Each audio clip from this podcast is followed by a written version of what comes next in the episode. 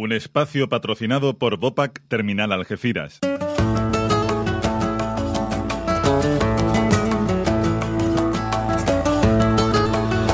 Como cada viernes, como cada semana, tenemos esta cita con la ecología en la frontera, con Juan María Arenas, doctor en ecología, conservación y restauración de ecosistemas, divulgador y comunicador científico, además de director de esa web www.restauraciondeecosistemas.com.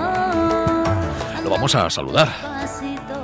Juan María, ¿qué tal? Buenas tardes, Antonio. Buenas tardes. día de lluvia, ¿eh? Día, día bonito, a mí me gusta. Esto viene bien, ¿no? Ah, sí, sí, voy. Después de la. Hace falta. Después del invierno que hemos tenido de no llover nada, viene bien que el ecosistema lo agradece estas lluvias. Es verdad.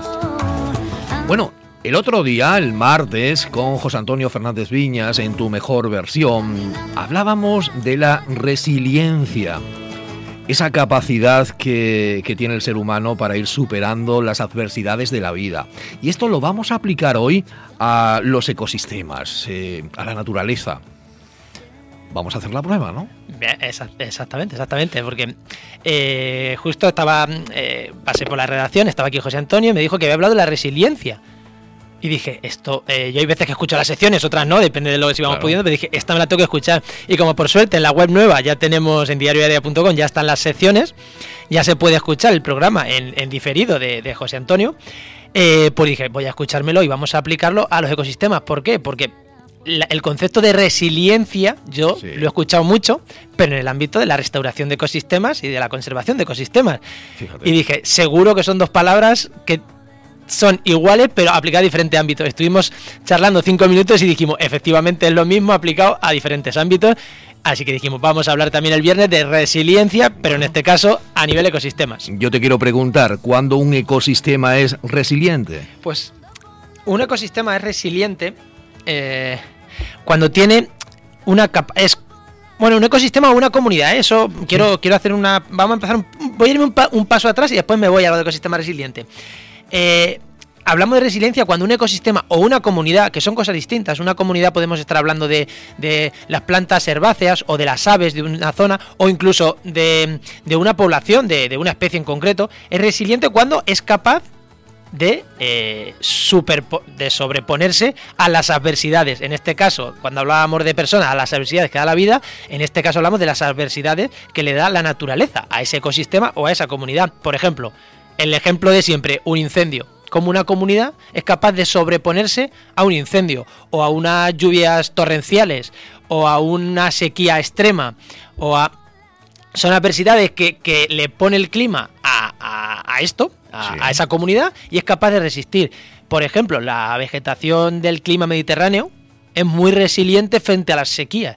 Es muy capaz, está preparada para soportar muy bien pero eso ha ido ocurriendo, me imagino que con el paso de los años, de los siglos, ¿no? que se ha ido adaptando. Claro, la vegetación, las comunidades, el ecosistema en general se ha ido adaptando a un estilo de vida que tienen en un, sitio, pero no constante, ¿no? Eh, ya hemos hablado muchas veces que aquí hay comunidades que se adaptan al fuego. No quiere decir que todos los años se, se puedan quemar, sino que son capaces de soportar que cada 50, 100 años haya un incendio. ¿Por qué son capaces de soportar ese incendio? Porque son resilientes frente, frente al fuego. Algo innato de la naturaleza. Es algo innato de la naturaleza. cosa es cuando eh, la mano del hombre entra ahí. Claro, ahí eh, la sequía es lo mismo. El ecosistema mediterráneo está adaptado a la sequía. El ecosistema mediterráneo es resiliente a estos periodos largos de sequía o incluso años muy secos, pero yo me refiero de meses, está acostumbrada a, la vegetación aquí a soportar desde abril, mayo, que no te caiga ni gota, a lo mejor hasta octubre, y lo soportan bien, e incluso años muy secos, la vegetación no se muere. Eh, mete esto en los ecosistemas gallegos, en tres, años, en tres meses sin lluvia, allí lo están pasando, aquello es un fatal. Y aquí no llueve en tres meses y, el ecosistema sigue verde y sigue funcional. Que, esa, que eso es lo importante. Sin embargo, cuando hay un incendio, eh, en la zona de Galicia se recupera antes ¿no? que, que la zona del Mediterráneo. No. Te pregunto por el tema de la lluvia y del clima. Que no sé si tiene nada que ver. Es que eh, se puede poner verde antes. Pero la resiliencia no es ponerte verde antes, es ser capaz de. Hablábamos la semana pasada de servicios ecosistémicos, que son esas, esos valores, esos servicios que nos da la naturaleza, ¿no? Pues eh, no, no por estar verde antes, va a tener los servicios ecosistémicos antes recuperados. Claro. Un monte mediterráneo posiblemente no se ponga verde tan rápido, posiblemente veamos los, los árboles quemados mucho más tiempo, pero el ecosistema no pierde funcionalidad. A ver, estamos hablando de incendios relativamente leves. Si es, si es un incendio que arrasa todo, arrasa todo, pues, ahí ni allí, ni aquí, ni en ningún sitio, ¿no? claro. Ahí perdemos suelo, perdemos otras muchas cosas. Pero eh, la capacidad de que si no perdemos las funciones que ese ecosistema nos estaba dando, en realidad, Sí. eh, y en el ecosistema mediterráneo están muy adaptados. A lo mejor ahí una de las funciones era que el ecosistema este eh, producía muchas setas, por ejemplo, a lo mejor dos años después del incendio, en el ecosistema mediterráneo se siguen produciendo las mismas setas. A lo mejor en el gallego lo ves más verde, Pero no. pero has perdido completamente la funcionalidad. Lo ves más verde porque ha llovido y, y rápidamente se ha puesto verde. Allí, por ejemplo, son más resilientes en este aspecto Sí. a las lluvias a las lluvias, porque al estar verde, el suelo, al haber mucha vegetación, el, ver- el suelo, eh, la vegetación agarra el suelo, eso es lo que ya sabemos. Claro. Entonces, allí son más resilientes a las lluvias, a los periodos grandes de lluvia. En el Mediterráneo, un mes mm, y pico lloviendo continuo sería una perturbación muy gorda que igual el ecosistema mediterráneo no es capaz de soportar.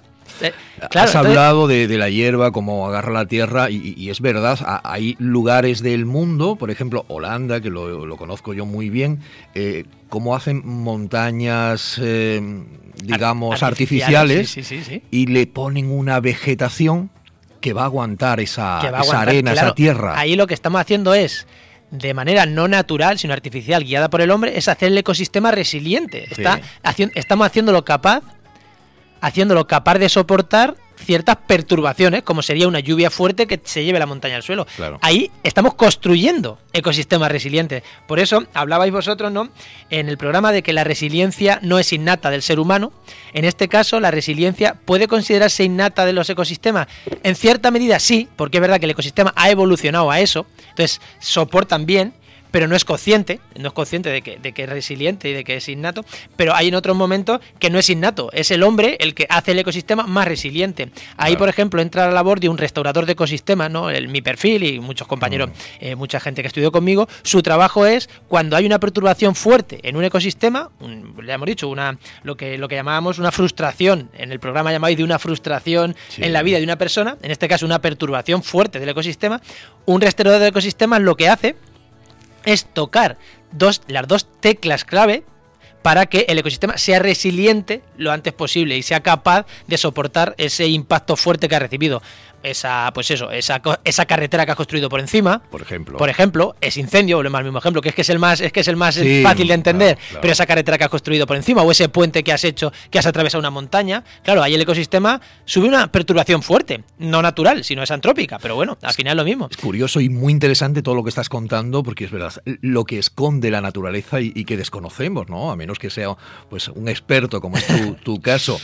Barbecho o algo así he escuchado yo muchas veces que dejan la tierra, ¿no? Eso es una forma también de hacer el ecosistema, fíjate, una forma de hacer un ecosistema un poquito más resiliente. ¿Por qué? Porque cuando tú dejas un barbecho, un barbecho es es esa tierra que han estado cultivando y la dejan un año, dos años sin, Sin cultivar, plantar, ¿no? sin plantar. ¿Por qué? ¿Por qué se hace eso? Para que la tierra se recupere y sea capaz de, in- de, de meter nutrientes de forma Los natural a la tierra. eh, los Claro, minerales y todo.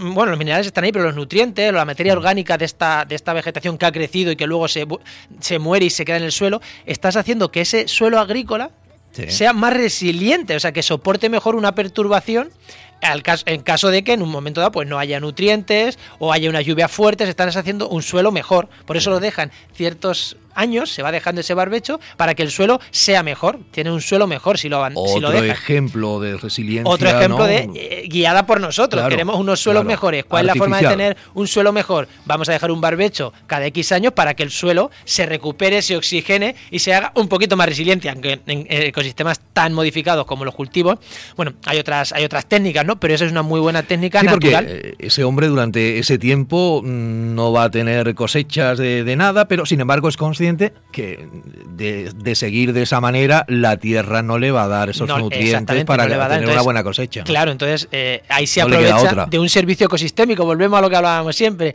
se aprovecha de un servicio que, que le puede servir para que la cosecha luego sea mucho mejor. Nos ha quedado muy claro y a mí me ha parecido muy interesante. ¿eh? Eh, tendremos que ahondar más en nuestro amigo de la mejor versión, eh, José Antonio, pues eh, para sacar temas y poderlo llevar, porque habrá muchas cosas que se puedan llevar a la naturaleza. Sí, hay muchísimas cosas que son que o, se llevan a la naturaleza o se cogen de la naturaleza, se ¿no? Cogen de la naturaleza. Sí, muchos conceptos. Juan María Arenas, gracias por estar con nosotros. Recuerden que este programa lo pueden escuchar plácidamente a la hora que le apetezca en diarioarea.com, que ahí colgamos eh, todos los programas o espacios más interesantes que tenemos durante la semana. Gracias.